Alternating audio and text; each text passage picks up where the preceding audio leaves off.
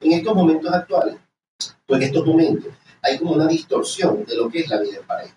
¿Sí? ¿En qué sentido? ¿Sí? Yo quiero tener pareja, pero ya va, eso implica responsabilidad. No, pero es que no es mi, no es mi gobierno. Ya.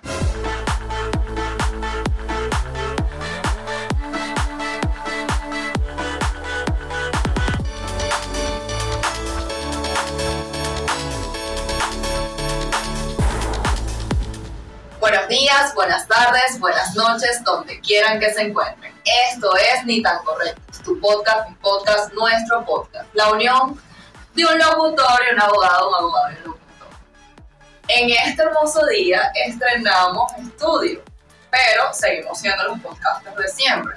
Es por eso que aquí hay que recordar que yo soy Fran Miguel González y este es mi hermano de vida, el dueño del 50% de esta taguara, Wilder Serrano, bienvenido.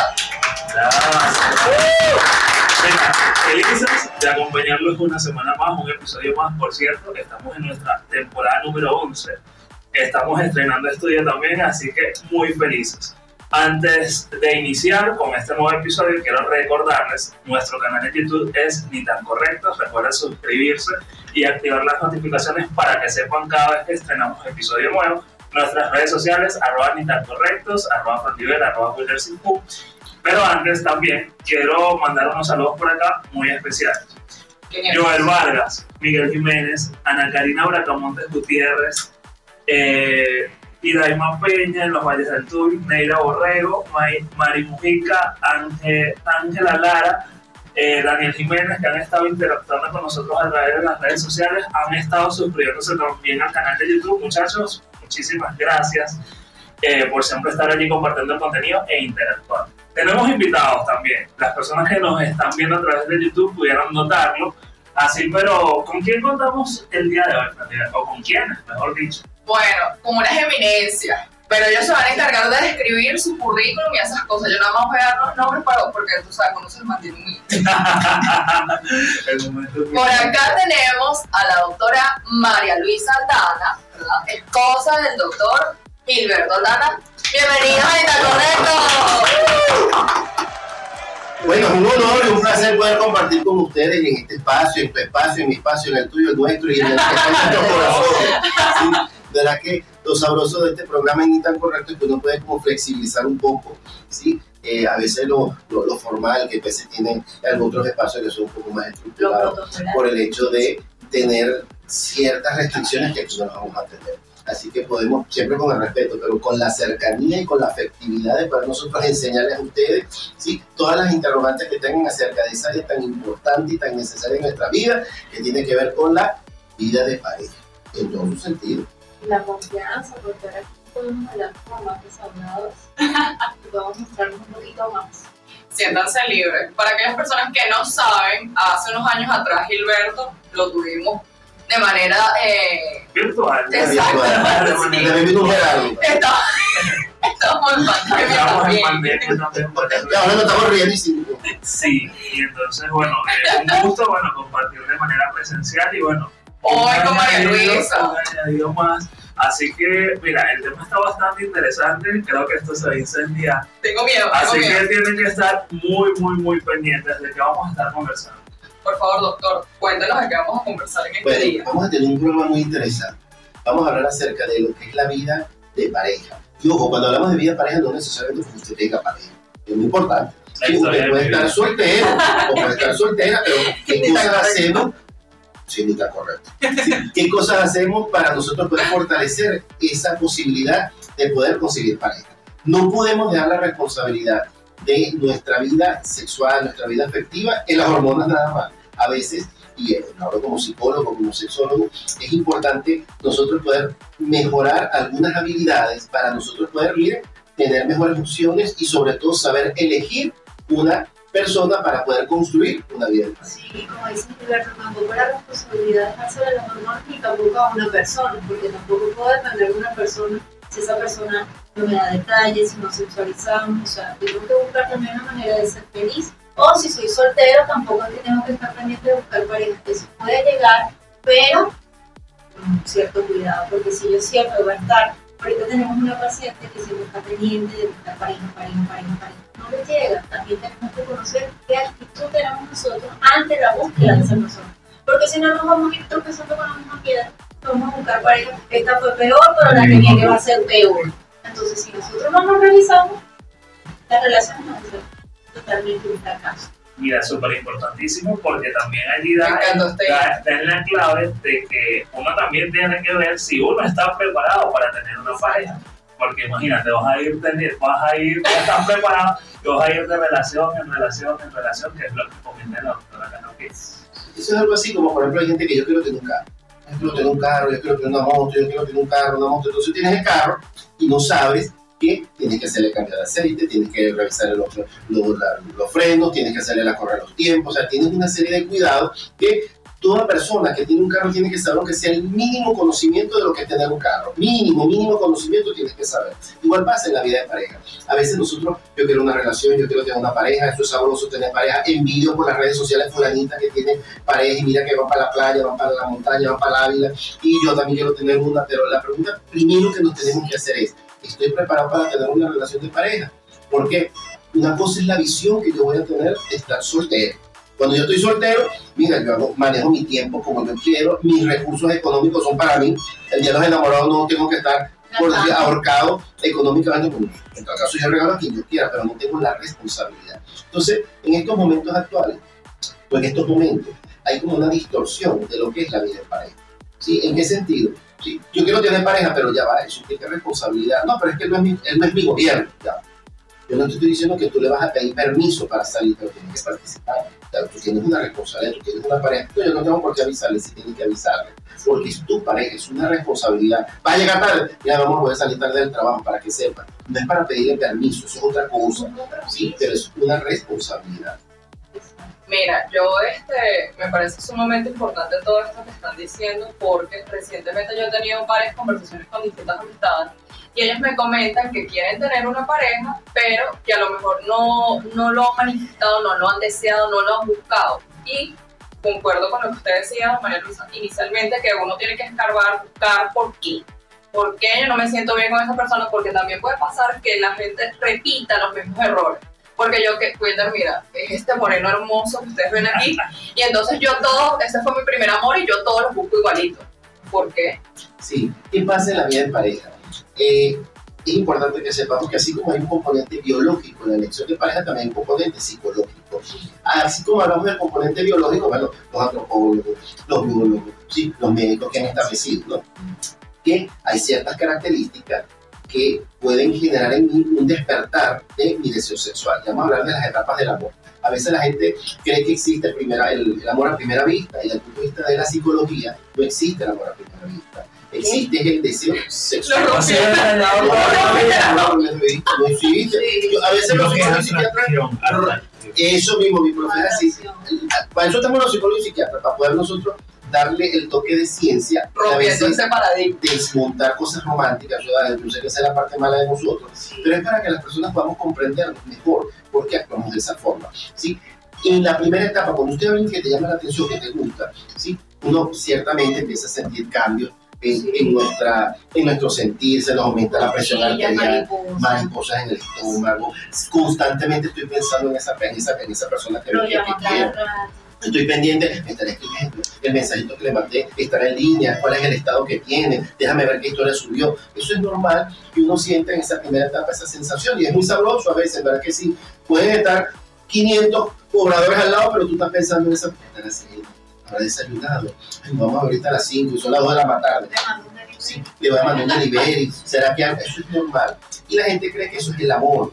No, el amor es un proceso que se construye, muy importante, el amor se construye. Esa primera etapa es muy biológica. ¿sí? Hay una sustancia en nuestro cerebro que se llama dopamina, por eso viene la palabra dopado. Entonces usted está como dopado, uy, pensando en otra persona y va y la piensa, y, y su mamá le está reclamando. ¿sí? Es una, una sustancia, como dice María Luisa, es de que nos genera placer. Por eso es ese placer de querer estar con esa persona, de, hola mi amor, ¿cómo estás? Y eso te genera un gran placer. Y si seguimos inclinando, vamos a conseguir que lo que prevalece es el deseo sexual. ¿sí? Lo que pasa es que en ese juego social, que no te puedo decir, hola, ¿cómo estás? ¿Cómo estás? Vamos para la cama. Eso no lo puedes hacer. ¿sí? No te creas, eso ahorita está pasando. Claro, en lo tradicional. Pero puede pasar que si tú no aciertas bien a la persona que estás seduciendo, la persona se siente ofendida, ¿sí? Porque está ese componente social que tú le digas, pero ¿qué te pasa? ¿Tú crees que yo soy qué? Respeta, ¿sí? Entonces, ¿qué pasa? En lo que tradicionalmente venía aconteciendo, la mujer empieza a dejarse cortejar y el hombre corteja. Entonces vamos a salir, eso es el amor romántico. Vengo, vamos a salir, vamos a ir al cine, eh, tú te pones bonita, yo me perfumo, y eso hace que empiece a darse esa, ese acercamiento, que finalmente si la cuestión empieza a establecerse, podemos llegar a la actividad sexual. ¿sí? ¿Qué estamos viendo ahorita y lo que tú me estás diciendo es totalmente cierto? Las relaciones de pareja han cambiado muchísimo. Así como hablamos de la diversidad sexual, entonces heterosexual, homosexual, transexual, también podemos hablar de la diversidad en la forma de vincularnos afectivamente. Ya eso de eh, somos novios, nos salimos, nos conocemos, nos hacemos novios, pasamos un tiempo prudencial, después nos casamos, tenemos hijos, era como un manual de procedimiento, ¿no? Como en la universidad pasó primer año, pasó segundo año, pasó tercer año. Eso ahorita ha cambiado muchísimo. Ahora hay que ver en esa diversidad qué es el tipo de pareja que tú quieres. Porque ciertamente va a ver la persona, te va a decir, no, a mí no me está echando los perros. O sea, yo lo que tú me gusta, me llama la atención porque nos gusta acostar. ¿sí? Y ahí vemos. ¿sí? Oye, pero tú eres muy directo, ¿no? Pero es que eso es lo que a veces puede estar aconteciendo. Hay personas que te dicen, quiero estar contigo, pero también quiero estar con él. Porque no estamos los tres. O quiero estar contigo, pero mira, hay una amiga que quiere que estemos nosotros tres también. Estamos pichón. ¿sí? Ese tipo de relaciones están aconteciendo ahorita. Por eso mi sugerencia a mis pacientes, yo siempre les digo, o cuando tengo esta oportunidad, es preguntar qué tipo de pareja quieres. Eso es muy importante. Yo quiero una pareja o una visión de una pareja monogámica, una relación abierta. De las relaciones abiertas entonces están los swingers, están los poliamor, que podemos conversar más adelante para profundizar un poquito en el tema. Pero eso es ahorita necesario que nos podamos, que podamos entender que ya no es esa sola visión en cuanto a lo que son las relaciones de pareja. Y, y recordar lo que dice María Luisa es cierto. ¿sí? Aunque yo tenga pareja, yo no puedo olvidar mi individualidad. Eso es muy importante. De hecho, si usted no soporta estar solo, sola, y necesita estar con alguien, ahí hay un eso no, eso no es lo correcto, pero una relación de pareja. No es lo correcto. Es como que yo dependo de un carro. Si no tengo un carro, no sale. ¿sí? Yo tengo unos vecinos que me cuestionaban porque yo soy de las personas que si yo puedo irme caminando al mercado, lo hago. Si yo puedo ir caminando a hacer una diligencia, lo hago porque es la única forma de poder caminar, porque a mí todo el día sentado, aquí estoy sentado. Entonces, cuestionaban de, bueno, pero ¿para qué te vas caminando? ¿Por qué no te vas en carro? ¿Sí? Hay gente que depende del carro hasta para ir a la esquina. Igual pasa a veces con las relaciones de pareja. O sea, yo necesito una pareja. No, ya va, espérese. Usted también necesita hacer las paces consigo mismo o consigo misma. ¿sí? Cuando dice este, la doctora yo quiero sentarme a ver televisión. Bueno, hágalo usted, eso es importante, porque yo no lo puedo hacer solo o sola. O quiero ir a un centro comercial y ver, ir al cine solo, sola, aún teniendo pareja. No, lo que pasa es que mi pareja está ahorita en un trabajo, está haciendo un evento, está en un compromiso y yo lo voy a esperar. No, yo voy a ir al cine. Hay gente que no le gusta ir al cine o aguanta todo el día de hambre porque es que no puedo comer sola. Ya sale a las 8 de la noche, la voy a esperar para comer. No, señor, usted puede ir a comer. Hágalo. Eso es espectacular. Yo estando caso mucha gente me iba al San sí. Y me voy al cine solo y me agarraba un video ahí en, en la terraza mientras está en un congreso, está en un evento, ¿cierto? Eso es sabroso también. Dos, vamos a entrar un poquito más de calentura. La actividad sexual. O sea, yo no puedo ejercer mi sexualidad si no tengo pareja. ¿Por qué? No, señor. A nosotros los hombres se nos hace más un juguete. A nosotros los hombres se nos hace más fácil porque como eso es muy externo, entonces ya así como el chorrito, se hace grande, se hace chiquito. Entonces, bueno, está la autoexploración. Pero en el caso de la mujer está ese cuestionamiento social, que eso no se debe hacer, que eso es malo, que eso es gente eh, inmoral. No, si usted como mujer no se conoce su sexualidad, y por favor, está la primera recomendación de lo que hemos hablado ahorita, pero la primera del punto de vista sexual no crea que nosotros los hombres tenemos un manual de procedimientos. ¿sí? Yo lo puedo bajar en internet, pero esos manuales son muy generales. ¿sí? Esas zonas erógenas, ¿sí? que son las zonas de mejor estimulación desde el punto de vista sexual, eso es muy general. ¿sí?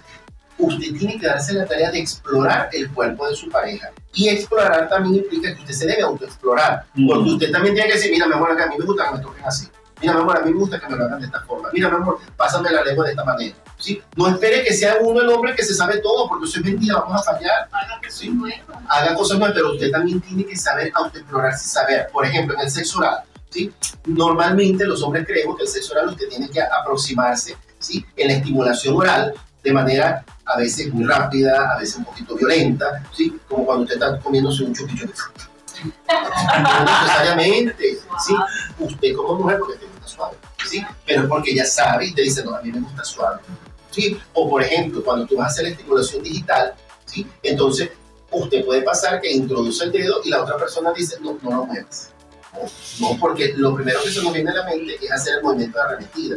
Y no, hay mujeres que, o hombres también que disfrutan el hecho de que tú introduzcas el dedo y no hagas nada. ¿sí? Y yo siento gran placer. Pero eso como tú lo sabes, porque te has autoexplorado y dice, mira, a mí me gusta de esta forma. Es como la comida. ¿Sí? Una vez yo fui a una casa y entonces usted come carota, sí, como carota. La señora pone carota cuando agarro así, y esto está dulce. Sí, porque nosotros no la comemos con azúcar. No, bueno, me la como con azúcar. Sí, bueno, igualito pasa acá. Tú tienes que estar consciente que es lo que a ti te gusta, cómo quieres que se aproximen a ti. ¿sí? Así que no crean que eso es error, de que si usted se autoexplora, entonces eso es pecado, eso está mal hecho, eso es una persona enferma sexualmente, eso no tiene nada que ver. ¿sí? Porque usted se está autoexplorando para poder decirle a la persona, mira, me gusta que me beses aquí.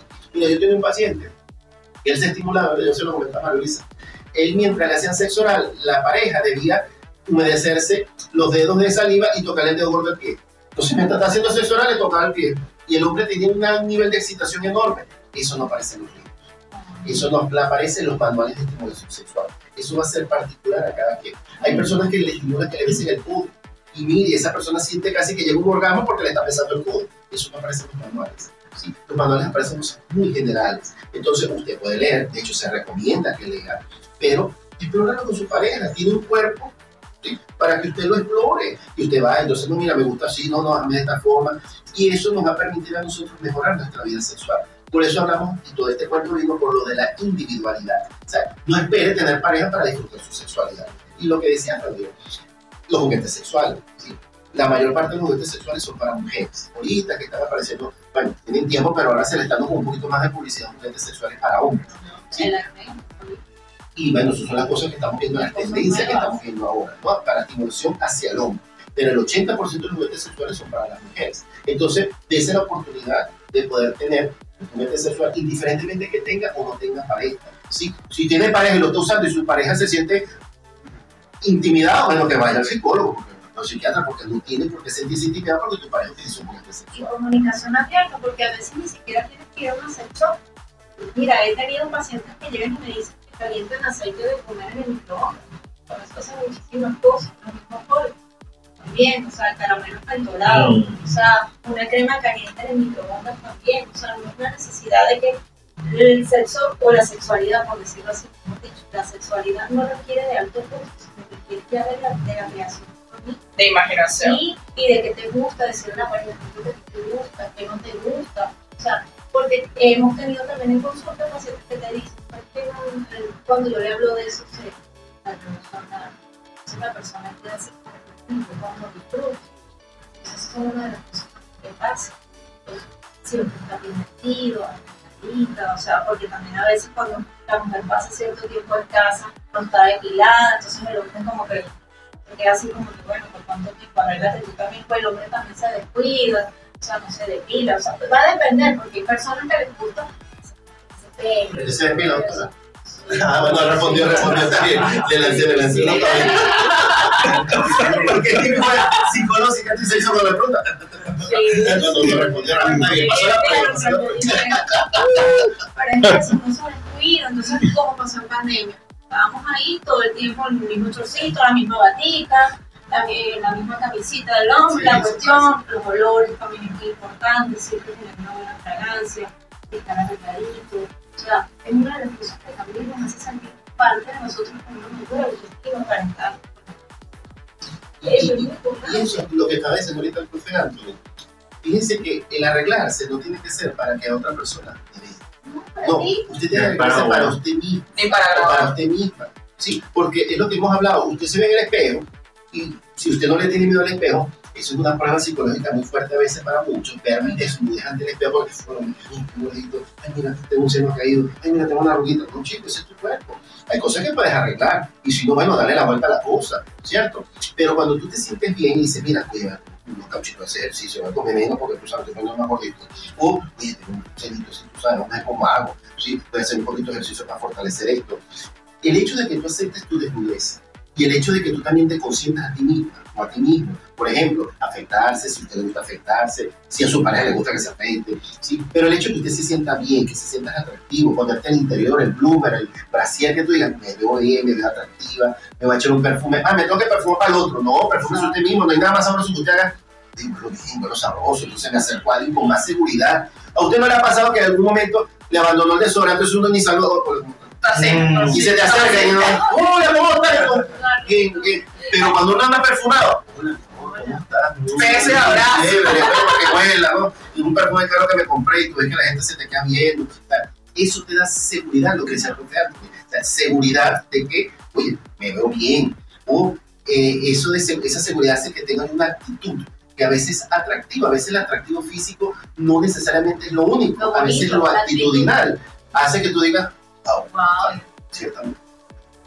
Pero yo digo también que hay un punto ahí donde hay un 50% que tú tienes que complacer a la pareja para poder llegar a una buena química, porque si de repente tú te estás complaciendo tú, pero esta pareja te dice, oye, no me gusta esta fragancia, no me gusta esta camisa que te colocaste, eso también yo considero que uno para poder conseguir la pareja ideal, primero tienes que co- complacerte tú en buscar esa persona también es difícil, como dijo la doctora, ¿cómo hago yo para yo saber cuál es el prototipo de la persona y no caer en la repetición de ese prototipo de pareja?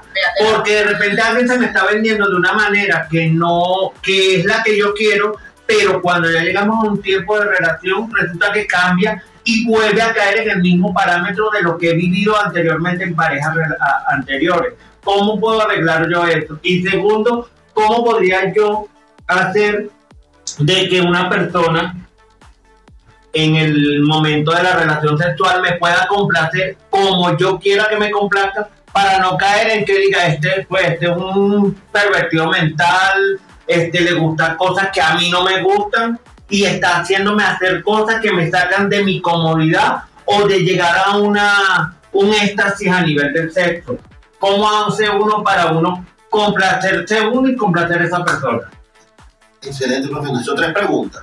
La primera, ¿sí? La primera, eh, por eso hemos hablado de la importancia de saber por qué yo quiero tener una relación de pareja. Porque la relación de pareja también implica un compromiso, una responsabilidad con la otra persona. Yo me debo cuidar por mí mismo, pero también para agradar a la otra persona. ¿sí? Y en eso también vamos a caer entonces en, en lo sexual, en lo afectivo. ¿Sabes? ¿Cómo es posible que yo quiero que a todos nos gusta que nos regalen cosas, que estén pendientes de mi cumpleaños, pero tu cumpleaños yo no sé? ¿Sí? Una de las cosas que han dicho las investigaciones psicológicas en el área de pareja es que lo que nos lleva a nosotros a fortalecer, hay un psicólogo que tiene muchos años, más de 40 años estudiando pareja, se llama el doctor John Goodman de la Universidad de Washington, y que él habla de que después de haber investigado tantos años, más de 40 años en relaciones de pareja, dice que lo que fortalece una relación tiene que ver con la amistad. Fíjate que coloquialmente la gente te dice, no, vale, yo soy amigo de Franklin, nosotros somos amiguitos. No, tienes que ser su amigo. ¿Por qué? Porque si yo soy su amigo, yo soy tu amigo, yo sé que te gusta, que no te gusta, cuál es el cantante que a ti te agrada, cuál es la comida que a ti te gusta, qué cosas te ponen triste, porque soy tu amigo. Y si soy pareja, debo ser amigo. ¿sí? Lo primordial es ser amigo. Eso a veces no, friendzone, chévere, esto es otra cosa. ¿sí? Pero para ser pareja, yo necesito ser tu amigo para conocer tu mundo de vida. Y en función de eso, saber qué cosas te agrada. Entonces, si usted va a ser pareja, tiene que también conocer y tener la responsabilidad de atender las necesidades de esa otra persona. Es un 50-50. Yo creo que hay que ubicar, pero no estoy segura de ubicar un punto medio, negociar con la pareja y saber que también hay responsabilidad. No solo tener pareja implica el besito, la sexualidad, ¿no? Hay, ¿Qué se esconde más atrás de una relación de pareja? Los compromisos de la casa, los hijos que hay ¿no? Eh, el lavar la ropa, el organizar bien las medias, cuando estás peleando, que está por aquí la otra vez. Eso es una relación de pareja. Pero también estar pendiente de uno mismo. ¿ok? Como decía el profe, la y parte y parte, para mí son 50 y 50. Totalmente segura. Y la segunda pregunta, vamos con lo de la asertividad. En el ámbito sexual es muy importante y también en el ámbito afectivo que tú le transmitas a la persona es lo que a mí me gusta, más en el ámbito sexual. Una de las cosas que limita muchísimo el disfrute de nuestra sexualidad, sobre todo en personas más de 30 años, de 20, 30 para abajo no tienen esas cosas, tienen otras cosas. ¿Sí? Pero de 30 para arriba hay prejuicios. Si usted tiene más de 40, más prejuicioso va a ser. Si tiene 50, se está entregando el Señor. Porque tiene muchos prejuicios, y, eso, y sobre todo en la mujer.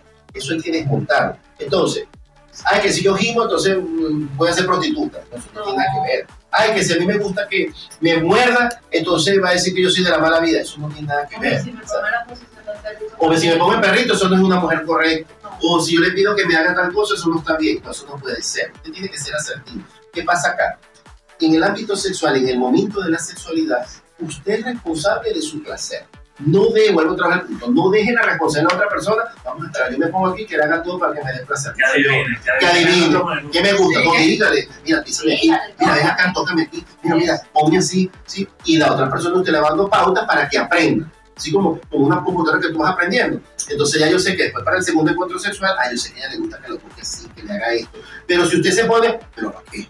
¿Pero eso para qué? ¿Y por qué quieres que hagamos esto? ¿Y por qué quieres que te bese aquí? Eh, Revísese, revísese. A menos que usted esté afectando la salud de la otra persona. Mira, yo quiero que hagan un puñal y entonces me agarran un... eh, Eso sí no está bien. Eso está raro. O mira, yo quiero que, eh, no sé, que me defeques. Perdón. Mm. Está como extraño. Pero el que me beses, el que me ponga una posición, el que pegue grito, el que en algún momento, no sé, El baño este, dorado. el baño dorado. O sea, son cosas que si ustedes lo negocian y están de acuerdo, pero que no prevalezcan los prejuicios, pregúntese. Hay momentos que uno dice, eso no me parece. Pero lo prueba y dice, oye, no quiero ni un sabroso, no me he dado cuenta. Porque a veces el miedo de probar lo novedoso, quítese solamente la, la visión que la sexual es misionero.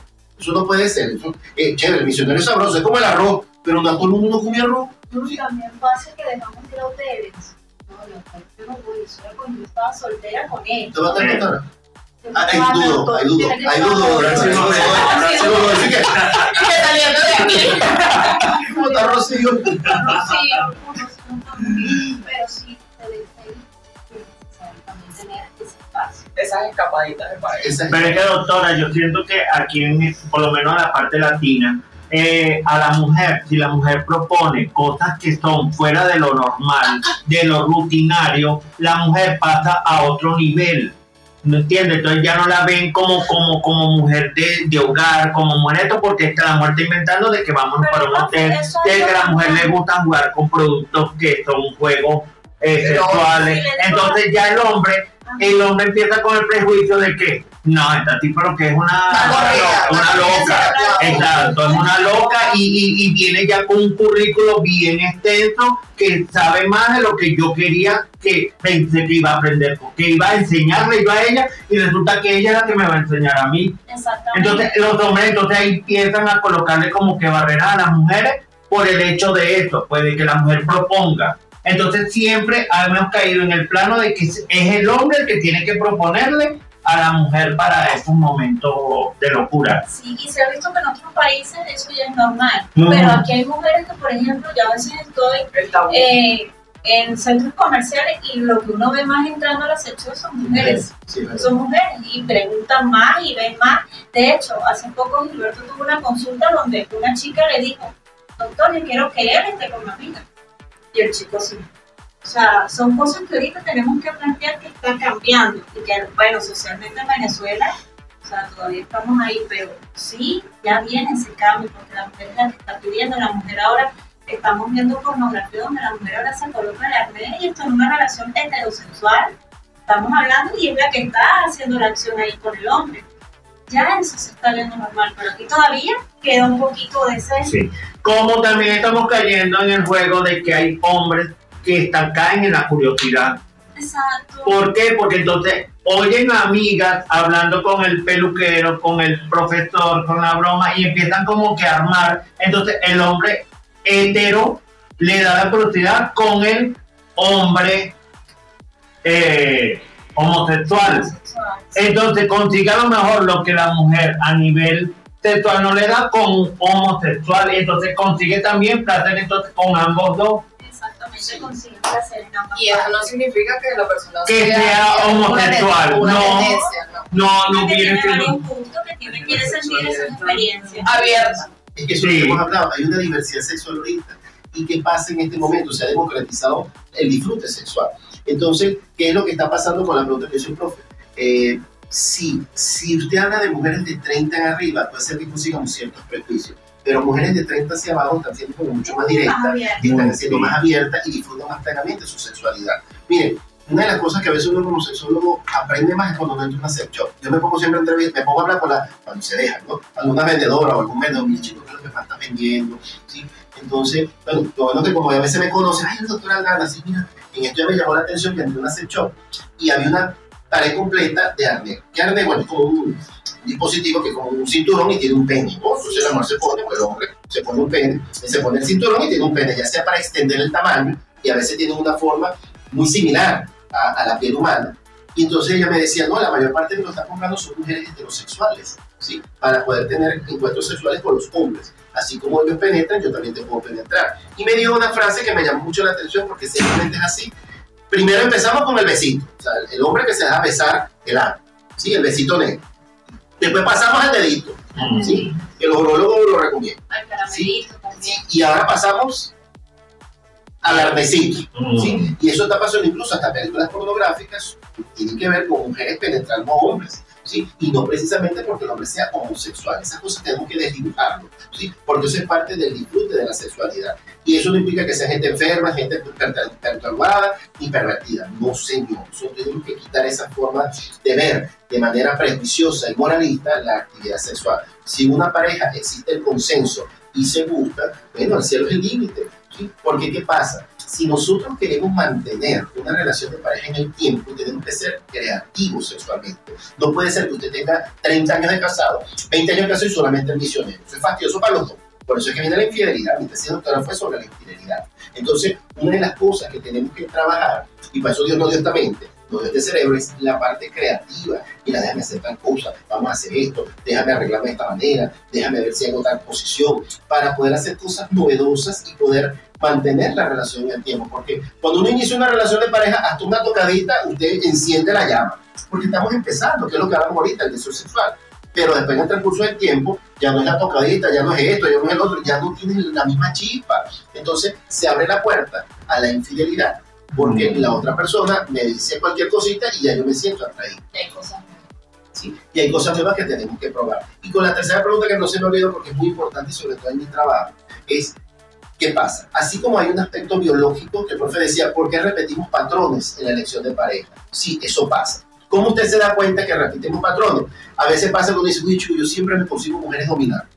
María era dominante, Carolina era dominante, Petronila no me dejaba salir porque con quién estoy. Bueno, si te pasa una primera vez, chévere, pasó. Pero si pasa una segunda, una tercera, una cuarta, ¿qué está pasando en ti? Ahí es donde usted va a poder identificar que hay un patrón. Siempre me consigo hombres que me son infieles. Siempre me consigo hombres que son controladores. Siempre me consigo mujeres que me, vive- que, me, que, que- que- que me chulean, que me sacan la plata. ¿Qué está pasando en ti?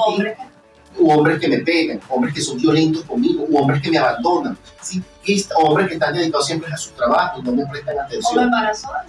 ¿sí? ¿Qué está pasando? Entonces, ahí hay un patrón que está repitiendo. Y así como hay un aspecto biológico, hay un aspecto psicológico que es el que hace que inconscientemente, por ese rollo, es inconsciente. Tú eliges esa persona. ¿sí? Yo puedo tener aquí cinco mujeres, siendo yo heterosexual, ¿sí? que me llama la atención. Pero de esas cinco, hay una que digo, esta es la que me gusta. Pero posiblemente esa que me llama la atención es la mujer, vamos a poner que yo tengo un conflicto en cuanto a lo que es la mujer que es dominante. A mí me gusta una mujer dominante. Que me diga, Gilberto, te sientas. Yo no, te sientas. Me siento. Y me llama la atención que me ponga carácter. ¿sí? Eso me gusta. Pero a pesar de eso, yo no me doy cuenta que eso me atrae. Y esto tiene que ver muchas veces con una conexión con nuestras figuras primarias. ¿sí? Hablando ya desde el punto de vista más psicológico. ¿Qué son las figuras Papá, primarias? las personas que nos criaron, mamá y papá, la abuela, el abuelo, el tío, la tía, la hermana y el nono, no sé, las personas que me criaron no solamente me enseñan a cómo vestirme, cómo bañarme, cómo las normas del buen hablante, normas del buen oyente, sino cómo dar y recibir los afectos. Si mi mamá fue una mujer que te sientas, Gilberto, vamos para allá, fíjate, haz una cosa, pon tu taparazo, etc. En mí va a quedar como una, una imagen o como una, un sello de que me voy a sentir atraído por mujeres que también sean dominantes. ¿Dónde estabas tú, Gilberto? En un programa tan correcto, pero tú no me avisaste. Sí, pasa que se me hizo un poquito tarde. Eso no lo veo. Bien, mi amor, no te pongas brava, pues, pues, no te pongas así. En el fondo hay una atracción a ese tipo de personas porque tiene que ver con ese conflicto que yo no he resuelto de esa vinculación con mi figura primaria. Y es lo que tú dices, Daniel, es verdad, hay que ir a terapia. Hay que ir a terapia psicológica para no darse cuenta que yo estoy repitiendo esos patrones. cuando tú identificas que en tu vida en terapia tienes esos patrones, no es que lo vas a, no es que lo vas a eliminar, no. Pero es por ejemplo como nosotros los gorditos. ¿sí? Nosotros, eh, metabólicamente, yo voy a tener que luchar por el tiempo que dure en este mundo, ¿sí? con el sobrepeso. Porque es así, me descuido, vuelvo a engordar, vuelvo a rebajar. Entonces ya yo sé que yo tengo que mantener un cuidado. ¿Sí? Igual pasa con este tipo de relaciones. Ya yo sé que a mí me gusta la mujer dominante, ya yo sé que a mí me gustan los hombres celosos, debo evitar. ¿sí? Conscientemente sé que ese hombre no me conviene, entonces yo debo evitar. El problema es cuando nosotros nos dejamos llevar por lo inconsciente y entonces empezamos a repetir patrones, repetir patrones. Por ejemplo, si sabes que ese tipo te han dicho todo el mundo que es infiel, ¿por qué sales con él? Porque yo lo voy a cambiar. ¿Crees? Porque yo lo voy a cambiar. Ajá, y si terminas cambiando tú, ¿cómo haces? Mira, Porque a veces tú dices, voy a cambiar a esta persona y la voy a hacer al estilo que yo quiero porque me gusta su fisonomía, su rostro, su cara, su piel, su todo. Pero su yo interno no me gusta, pero yo lo voy a hacer cambiar. Y resulta que la que cambia es tú al, al gusto de él. Y es cuando después tú dices, No ajá, sabe, pero porque no yo hice esto, porque yo hice esto, porque este, fui a este sitio si yo nunca pensé que iba a ir a este sitio. O sea, ya estás complaciendo el 50% que tú deberías como pareja complacer a tu otra pareja. muy fuerte. la mujer tiene la esperanza, lo va a cambiar. Nosotros teníamos una amiga que conoció a su novio en una discoteca, están casados, y él veía cómo estaba con esta, con esta, con esta, y realmente él nunca cambió, y ella trató todo este tiempo, yo creo que tenían como 15, 16 años de Imagínate. relación, y seguía intentando y seguía intentando, y él veía otras cosas, pero ella tampoco lo complacía sexualmente, o sea, muchísimas cosas para que se diera una infidelidad tal como lo conoció mira todo lo que. Entonces nosotros nos enfrentamos a tener un tipo de relación con esas personas que no, ya son así, que vas a cambiar. ¿Acaso que la persona de verdad se someta, como ha tenido Gilberto, que hay eh, un caso que él tuvo que sí, ciertamente cambió, pero de tantos, si tú sabes que la persona es así y la en un No, y que también las personas tienen que, o sea, buscar ese cambio, porque no es decir, mira, yo te voy a cambiar, pero si la persona no está dispuesta a cambiar, no vas a lograr nada. mira, hablo de mi vida personal. Yo tuve una novia que ella me conoció, nos conocimos fue un congreso de psicología. Entonces, me conoció yo era docente universitario, ¿verdad? Los docentes universitarios ganamos, cuando ganamos, porque no nos pagan, y damos clases, misma responsabilidad, pero cuando ganamos muy poquito. Sí. Entonces me empezó a reclamar de que porque yo trabajaba tanto, que porque yo daba clases, sé que en psicología la mayoría son mujeres. Entonces, que sé que yo tengo una de psicología. ¿Dónde me conociste tú en la playa? ¿Me conociste en una discoteca? ¿Me conociste en un congreso? Tú sabes muy bien, me Gilberto andaba de docente universitario, ¿sabes? ¿Cómo ahora me pretendes cambiar? Si tú sabes que yo siempre fui así. ¿sí? Entonces, eso es algo que tenemos que tener mucho cuidado. Mire, es como cuando usted va, por ejemplo, te va a una tienda y de repente ve una, una camisa que le gusta. ¡Wow! Esta camisa es espectacular, la que siempre he querido, me gusta, mira el color, la textura, la tela, esa es la que. Entonces tú vas y la muerte dice la, la, la vendedora, es la única que queda, correr con suerte. Y cuando tú la compras te das cuenta que está manchada. O no te queda bien O no te queda bien. queda bien. Sí, Pues pero está mira, eh, yo soy L, no tienes L, no, la que no queda es M. Pero tú dices, esta es la camisa que yo quería, no importa, yo me la llevo, yo rebajo. Es mentira. O sea, ya sea que no le quede, ya sea que tenga una mancha, ya sea que esté rota, no sirve. Y usted tiene que aprender a manejar la frustración. Era la camisa que yo quería, pero no me queda. Me parte el alma, pero debo dejarla. No, mire, no me queda. Sí, a veces nos pasa que, como dice el profe, ¿verdad? Me parece muy atractivo, me parece atractivo, ¿verdad? Que me parece espectacular. Y eso es donde caemos en las expectativas. Entonces tuve un conflicto con una pareja, con una pareja, una pareja no, una paciente que tenía un conflicto con una pareja. Era porque, fíjese algo, doctor, es abogado, es litigante, se la pasa metido en el Tribunal Supremo, tiene una camionetota. Claro, pero la conducta que él ha manifestado es de vivaracho, como una persona que lo que tiene son días conociéndote, te dice que tú eres su novia, y sobre todo que te ha conocido es vía red social. O sea, no lo conoces, tú no sabes si el hombre, si, si el hombre es alto, es bajito, tú no sabes. No, pero es que ese es el hombre de mi vida. ¿Cómo va a ser el hombre de tu vida si no lo conoces? Además, sabemos que los abogados litigantes son vivarachos. Sí, porque su formación profesional, tiene que defender malandro. Entonces, el malandro del Santo Niño o sea, es su profesión. Entonces, conócelo más a fondo. No, ella estaba insistiendo que será el hombre de su vida. Ojo, a veces son nuestras expectativas. Me gusta, es muy atractivo. Y en, en ese proceso de desarrollo psicológico, cuando tú tienes que decir, wow, eres una muchacha muy linda, me encantas, hueles muy bien, tienes una mirada bella, pero tienes estas conductas, inmadura, eres guayma, eres este, Tóxica. tóxica, es mejor deja eso a un lado. O este es un tipo que yo veo que no quiere responsabilidad, ya me lo dijo, yo lo que quiero es pasarla bien, yo lo que quiero es tener un hombre para poder el día de mañana casarme o tener una relación formal, ya este me dijo que lo que quiere es estar pasándola bien, está chévere, está bueno, hace el amor espectacular, pero no me conviene. Entonces a veces como esa camisa que no te sirve, señora, aquí tenga su camisa, no me sirve. ¿eh? No, mira, Buscar en otro lado. buscar en otro lado. Oye, pero este se acercó muchísimo, pero no es. Y esa es la trampa del diablo en la búsqueda de pareja, que a veces esta persona no compagina, pero tiene todas estas cosas que son para mí atractivas, pero esto no compagina.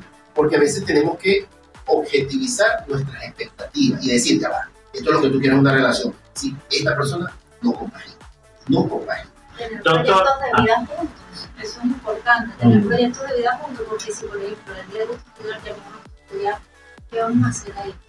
Una de las cosas que teníamos era aquí como es que no te gusta estudiar, queríamos hacer un doctorado. La pareja pasando le quería dejar hacer un doctorado.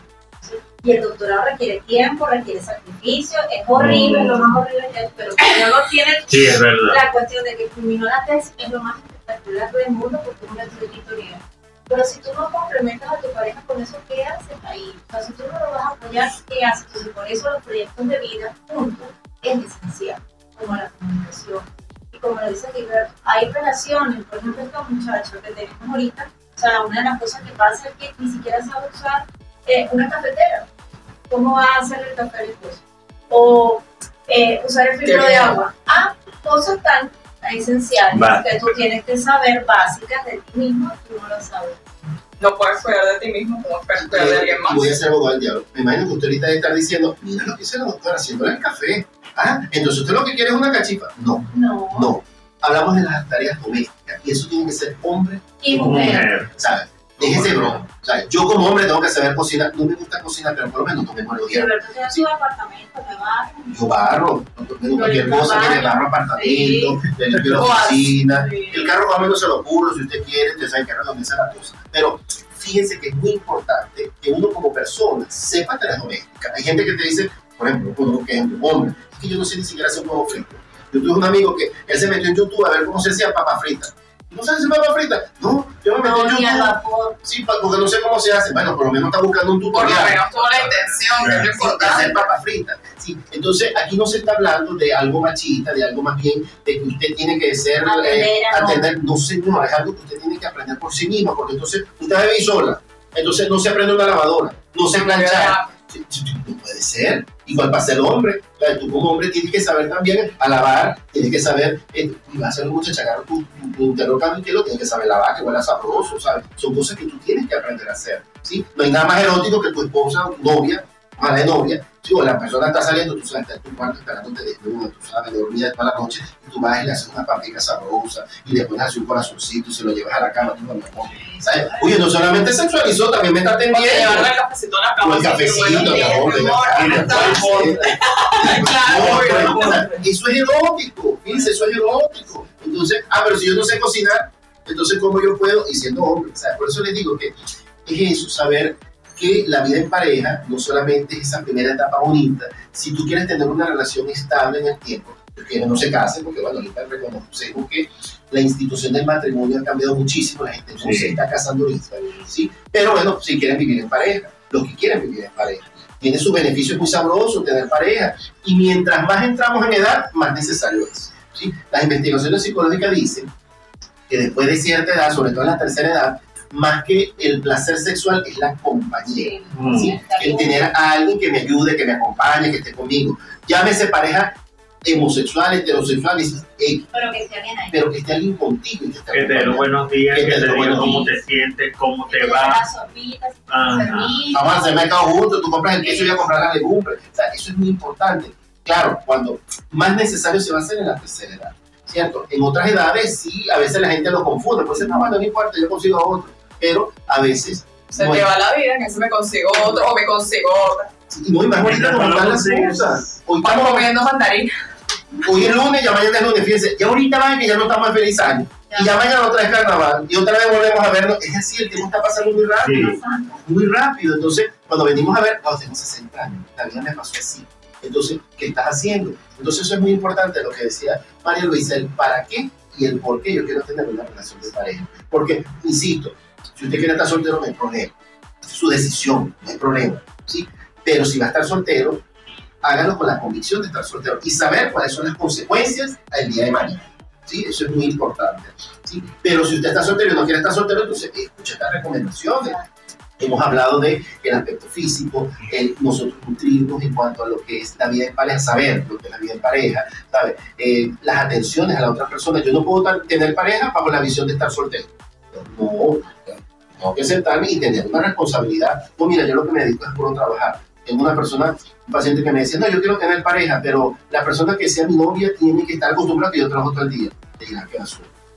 Sí. Te la queda solo porque la pareja implica también, mi amor, mira, vamos al cine. Ay, mi amor, yo sé que no hemos salido, pero el fin de semana vamos a agarrar un, un full day.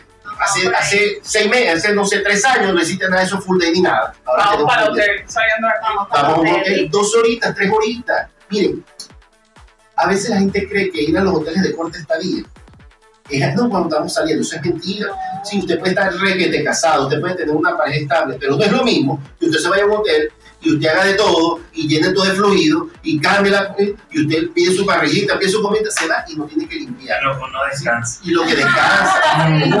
Y cuando en tu casa, y chico, ten cuidado, que mira, que me vas a ensuciar la sábana, el no colchón. te la que vale. Mamá, no, mira, te quiero orinar. No, no, porque me vas a ensuciar el, el, el colchón. O, o habla bajito, porque mi mamá escucha, los hijos escuchan, porque estamos fregados. Cuando estamos jovencitos son nuestros padres. Y cuando estamos ya son los hijos. Entonces, pues, tú lo que quieres que me coma el tío. Entonces, no es lo mismo que tú. Llenaste fluido, llenaste fluido, besaste, llenaste aquí, llenaste allá. Vamos a, ya déjame llenarte chocolate. Y entonces te unos chocolate, vamos para el jacuzzi, ¿sabes? Eso es lo importante de estos espacios. ¿sí? Y no es que le esté haciendo publicidad a los hoteles, porque no me están pagando por eso. Pero sí lo recomiendo porque nos Sí. ayuda a poder nosotros desconectarnos, ¿sí? a poder nosotros evitar siempre tener la rutina de sexualizar siempre nuestros espacios naturales, porque eso fastidia. Una de las cosas que podemos nosotros fortalecer nuestra sexualidad es la creatividad, haciéndolo en sitios diferentes, en momentos diferentes, que a veces nuestras responsabilidades cotidianas nos absorben, sí, agenda. ¿Cómo te va a matar que la agenda? Cuando el amor fluye, no de mí. No, Eso ponga a mí. Sí, a veces uno tiene que agendar hoy sábado, Si la gente Estoy- está para tener hijos, lo hace. Se Sí, planifica para eso. es que hay que hacerlo porque es que estamos en un momento tan, tan, tan revoltoso. tan El rápido. tiempo pasa Sí. tan rápido que hay que agendarlo. Ahora, doctor, una pregunta. ¿Cómo hace uno para reconocer que necesita ayuda psicológica? ¿Y cómo haces tú también para hacer entender a tu pareja que mm, ambos dos pueden necesitar ayuda psicológica? ¿Cómo haces para que esa persona acepte y vaya contigo a una consulta psicológica? Antes, Excelente. de, antes de que responda, me gusta mucho esa pregunta porque la gente tiende a ir a terapias cuando ya tiene el peo encima. Que No, así, bueno, ya está Sí, prácticamente como la hay manzana que buscar la manera de, de salvar la relación. Ujú. Excelente pregunta. Y por favor, escúcheme. Escuche. Preste Y atención. que, que sobre todo porque Apague- vamos terminando. Apague la cafetera, desmonte la arena Y suelta el teléfono. y suelte el teléfono. Y si eso no es para grabarlo, ya saben, ni tan correcto. Sí. A veces la gente cree que ir a terapia de pareja, que en la actualidad se llama es asesoramiento psicológico de pareja. Uno funge como un asesor. Así como hay un asesor de imagen, así como hay un asesor nutricional, así como hay un asesor legal, ¿sí? así como hay un asesor eh, contable, también existe un asesor psicológico de pareja. Sea, primero y principal, lo que hay que desmontar es que quien va a psicólogo está loco. Sí, hay personas que tienen compromisos psicológicos, psiquiátricos, igual con la asistencia psiquiatra, que se ameritan ese tipo de, de, atención, o son personas que existen como pacientes. ¿Cómo decir que los abogados solamente atienden al que está encarcelado? No necesariamente. Allá estamos abogados constitucionalistas, abogados eclesiásticos, hay muchas especialidades. Igual pasa con nosotros. Los pacientes que yo atiendo son personas normales como usted y como yo. ¿Sí? Que tengo una problemática, no sé cómo resolverla, la verdad que no sé cómo llegarle, no sé cómo hablar con ellos y necesito un tercero profesional que me ayude. Entonces, la mejor, el mejor momento de ir a asesoramiento psicológico de pareja es cuando uno está iniciando la relación. ¿Cómo? Si estamos felices, me ha pasado que tengo pacientes que atiendo en individual y, y, y en el proceso terapéutico tienen pareja. Entonces le digo, bueno, mira, ¿cómo te estoy yendo? No, Gilberto, me está yendo muy bien. Bueno, ¿por qué no me lo traes a consulta? Ah, yo le voy a decir que venga. Oye, Gilberto, cuando yo le dije que íbamos a consulta con un psicólogo, dijo que, que, que yo sí soy tóxico. Que porque vamos a ir a un psicólogo si estamos empezando. ¿Sí? Claro, cuando estamos iniciando, es una etapa primordial en la relación de pareja. Eso es como un niñito chiquito. Usted está haciendo las bases de la relación de pareja. A veces cometemos errores de tolerar cosas que no deberíamos tolerar, pero como estamos en en ese momento apasionado, esa dopamina está a flor de piel, Lo dejamos. dejo pasar cosas. ¿sí? Y hay cosas que después naturalizo, que después el día de mañana, después de los 4 o 5 años, empiezo a decir, no, eso no está bien, ya para qué. Ya la persona se acostumbró a esa forma. Entonces, esa primera etapa es importante que usted asista para, tiene que asistir mucho tiempo, son un par de sesiones para uno ir, esto es importante hablarlo, esto es importante. Pero a veces pasa que la gente ha visualizado que ir a consultas cuando ya la relación está mal. Y es la última etapa de ir. Hicieron esto, fueron al brujo, fueron a hablar con la comadre, fueron a hablar con el amigo, fueron con el pastor. Entonces ya cuando no, ya no me va a matar, hasta ahí el abogado, vamos a ir a un psicólogo, vamos a la doctora Ayala para que nos ayude. Señores, eso es como el cáncer. O sea, si usted tiene un cáncer muy avanzado, ni que venga quien venga, usted no lo vamos a salvar. Porque es muy difícil ya, hay mucho daño en la relación, hay violencia, hay infidelidades, han metido a los hijos, se han metido a los papás. Es muy complicado poder resolver una relación.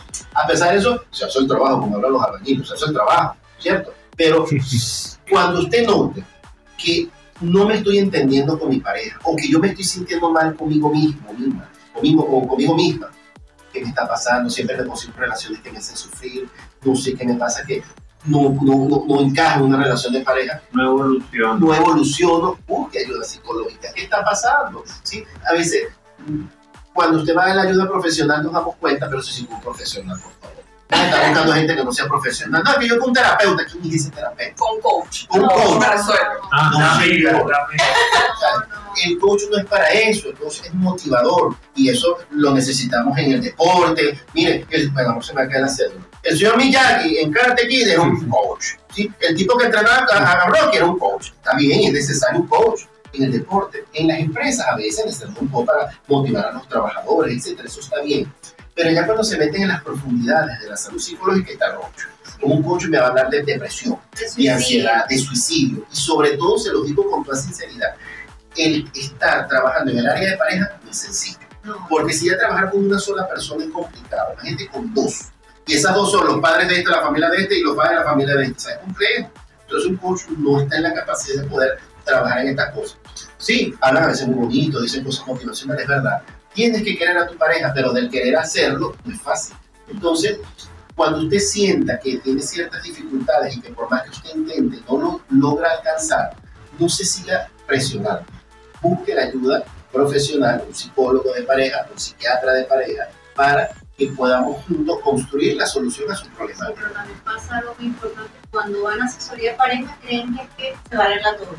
Puede pasar que también se. No solamente se separen, claro, porque siempre van con la idea de que 50 y 50. me van a juntar otra vez nuevamente, va a volver a hacer todo lo mismo. Ahí entra la familia que Ay. eres sinvergüenza porque lo perdonaste. entra todo, toda, la, toda esa estructura social que tenemos, familia, amigos, eh, toda esa parte laboral que tengo en el trabajo, que opina, que si voy a volver con él, que no, que sí. Entonces mucha gente cree que el asesoramiento de pareja es vamos a volver otra vez, no. Y muchas veces es el momento, son los momentos, porque estamos apagando las crisis de la, relación. Otra cosa también que pasa es que cuando van a, a la parte de pareja, se pierden.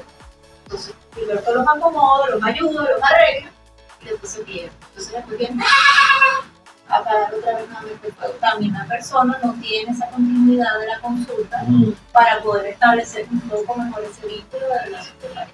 Entonces no solamente es eso, saber también lo que puede pasar y las consecuencias que tenemos que asumir. Exactamente. El asesor de pareja está en la libertad de tener la confianza, de ayudarnos sexualmente, de ayudarnos en esa vinculación también con los hijos, con la familia, porque muchas veces no por la cuestión sexual, también porque no le hablo a mi suegra, o no le hablo a mi suegro, no lo soporto, no quiero que vaya, no lo quiero ver.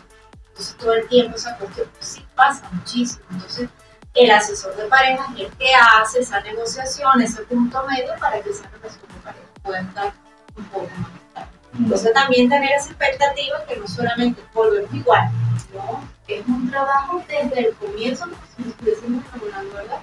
Desde el comienzo. una de las cosas que lo que dice la doctora es cierto. A veces me ha pasado, y es típico, que nos ha pasado, de que viene una pareja consulta. Pero resulta que es la mujer que tolera que el hombre tenga muchas mujeres, que el hombre se le pierda, que el hombre es amiguero, que el hombre a veces cuando se molesta le da su, su, su tanganazo. Entonces, claro, en consulta uno le hace ver que esa no es una forma correcta de llevar una relación de pareja. Entonces el hombre tiene la expectativa, cuando uno le dice que vamos a arreglar la relación, es que ella va a continuar con esa forma de comportarse. Y yo digo, no. O sea, si nosotros vamos a iniciar una nueva relación de pareja, ella no puede seguir tolerando esas conductas. ¿sabes? No puede seguir tolerando que tú tengas pocas mujeres, no puede, te tienes que atentar, ah, entonces el hombre no quiere. Entonces, quiere que él se- ella se mantenga de esa forma. Por eso, Sumisa. sumisa o, o sumiso. No, yo quiero que él me siga pasando plata, pero porque él te tiene que pasar plata sin su permiso.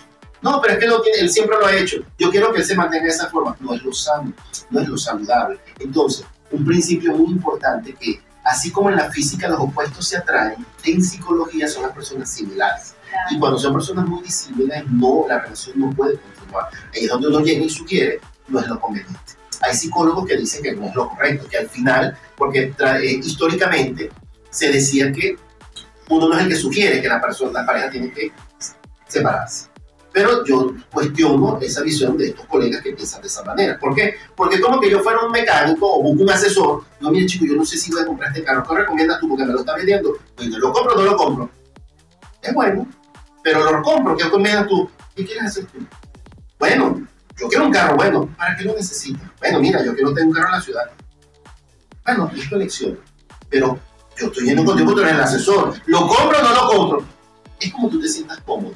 No, chicos, yo necesito a alguien que me diga, mira, Gilberto, este carro está bueno por esto y por esto, pero tienes que hacerle esto, tienes que hacer, o bien, Gilberto, no compres este carro, o este carro salió mal este modelo, etc. Ah, ya yo sé. Por eso hablo de asesoramiento, no de terapia. Porque entonces cuando hablamos de terapia es la visión de que la persona está enferma, no, yo te asesoro. Y al final es tu responsabilidad, no es mi responsabilidad. Yo te doy las herramientas. Si tú no las haces, yo voy para el gimnasio, profe, mire, yo quiero que usted me ayude. Entonces, oye, profe, yo estoy viniendo varias veces a, a- a su clase y yo sigo estando gordo. Bueno, pero sido mi recomendación. No. Es que no puedo dar, no puedo dar la. ¿Qué esperabas Eso, tú? eso, eso era mi responsabilidad. Yo te dije a ti lo que tú tienes que hacer. ¿sí? Tú me dices, oye, me cuesta muchísimo. Bueno, entonces más algo, tómatelo de esta forma, lígalo con agua, tómate esta cosa, pero si yo no lo hago, no voy a generar un cambio. Entonces, a veces uno sugiere, esta pareja, hemos hecho esto, hemos hecho esto, hemos hecho esto, y no compaginan.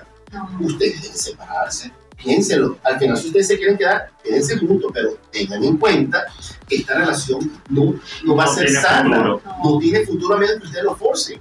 Ese futuro ustedes quieren estar ahí como cuando pega algo, pega loca. Bueno, lo pegaste, pero eso no está bien, porque esto no es saludable esta relación. Pero es que, doctor, también influye que a veces tú consigues la pareja que te, con- que te llena en lo que es la parte sexual, pero no te llena en la vida cotidiana. Entonces es cuando tú dices, la quiero dejar porque no me cumple, no me ayuda, no me colabora, pero no lo puedo dejar porque me llena completamente a nivel sexual. Lo he buscado con otras personas, pero esta es la que me da donde yo quiero, donde es, me mueve el piso, me, me eleva al cielo, me sube como sí, sí. O sea, y entonces es cuando tú dices, ¿qué hago? O sea, ¿qué hago? Me quedo con la persona que me colabora, me ayuda, me apoya, me escucha, o con la que me complace a nivel personal, a nivel sexual.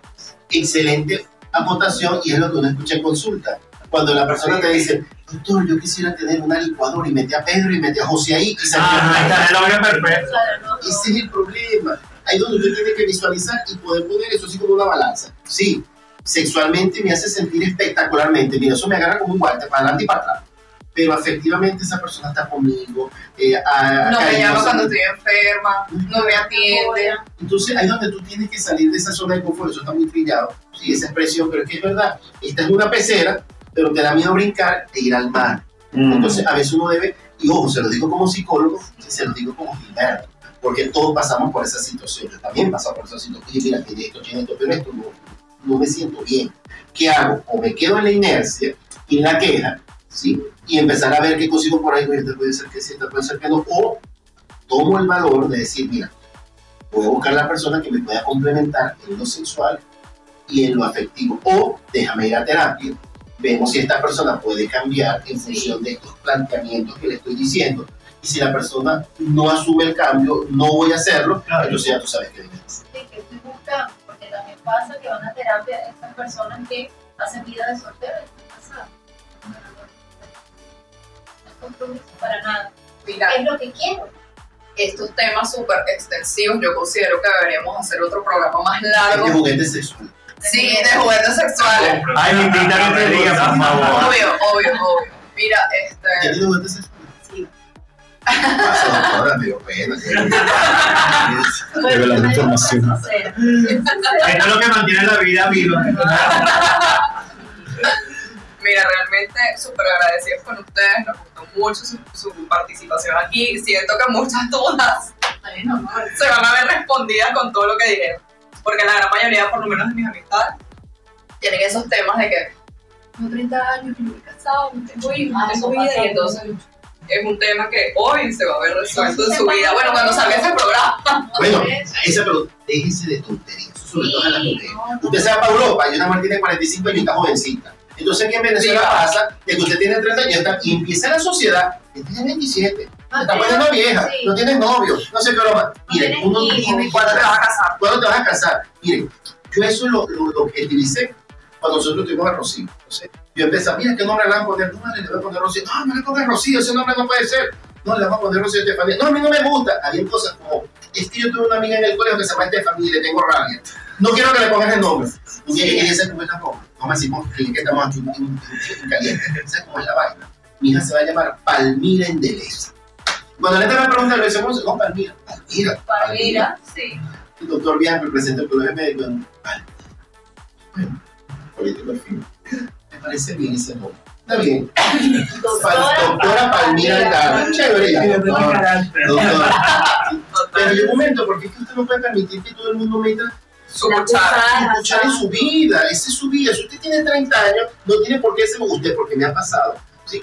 Que hay muchachas que llegan a mi consulta, mira, psicotizadas porque tengo 32 años, no me he casado, no tengo novio, Dios mío, me baja el tren.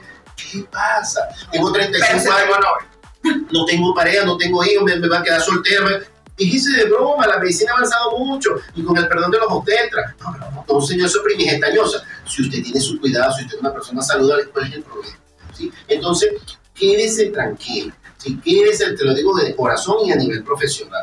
No se desespere, porque la desesperación hace que usted elija personas que no le conviene y hace su vida un 8. Porque recuerde algo, y los hombres me van a quitar la cabeza. Uno como hombre en esta sociedad, que todavía sigue siendo machista, bueno, yo puedo tener la posibilidad, ahora con los sugar daddy, usted puede seguir su vida de pareja, la mujer no, la mujer tener, por eso tiene que saber elegir bien, planificar bien su vida, porque cuando usted tenga hijos, por más que un hombre te acompañe, ¿sí? y lo hablo como papá, yo puedo acompañar a Marolisa en la crianza de Rocío, pero hay cosas que lo anima a hacer yo no doy teta, ¿sí? Esas son cosas que lo hace la mamá, y entonces el papá, por mucho que quiera estar involucrado, no lo voy a poder hacer. Entonces ahí tenemos que organizarnos y saber bien elegir, así que no se me desespere. Dase, dese la oportunidad de conocer, escuchar este programa, Disfrute. espectacular, disfrute. Entonces, se casa, ya tiene que tener hijos. No, tenga hijos después como de 5 años, disfrute, está casado. Mire, disfrute, hágase todo el Kama Sutra, haga todo para que se fortalezca, porque si no, entonces empieza la lloranza. Masaje tanto. Masaje tántrico. No, y si tienen, Eso lo hablamos en el otro programa, el masaje si tántrico. tienen el primer hijo, pues ¿cuándo buscar a pareja? Ah, Sí, las redes sociales. Para cerrar. Para cerrar, bueno, mira, este está, el, el, el programa que yo. Bueno, mis redes sociales son Doctor Gilberto Altano. Igual, Instagram, María Luisa Delgado. Mira, agradecidos de haberlo tenido. Gracias. Tenemos que repetir. Claro. Muchísima información de compartida. Muchísima información compartida en este episodio. Bueno, la invitación es para la próxima semana con un nuevo episodio. Arroba ni tan correctos, arroba Fandivel, arroba Wilder canal de YouTube ni tan correctos. Y bueno, será hasta la próxima. No se olviden del aceite. Bless al aceite. El aceitico normal de comer y todo. ¿Dónde está el teléfono? Mira, lo voy a anotar. Bless. Miguel, que te caliente el aceite.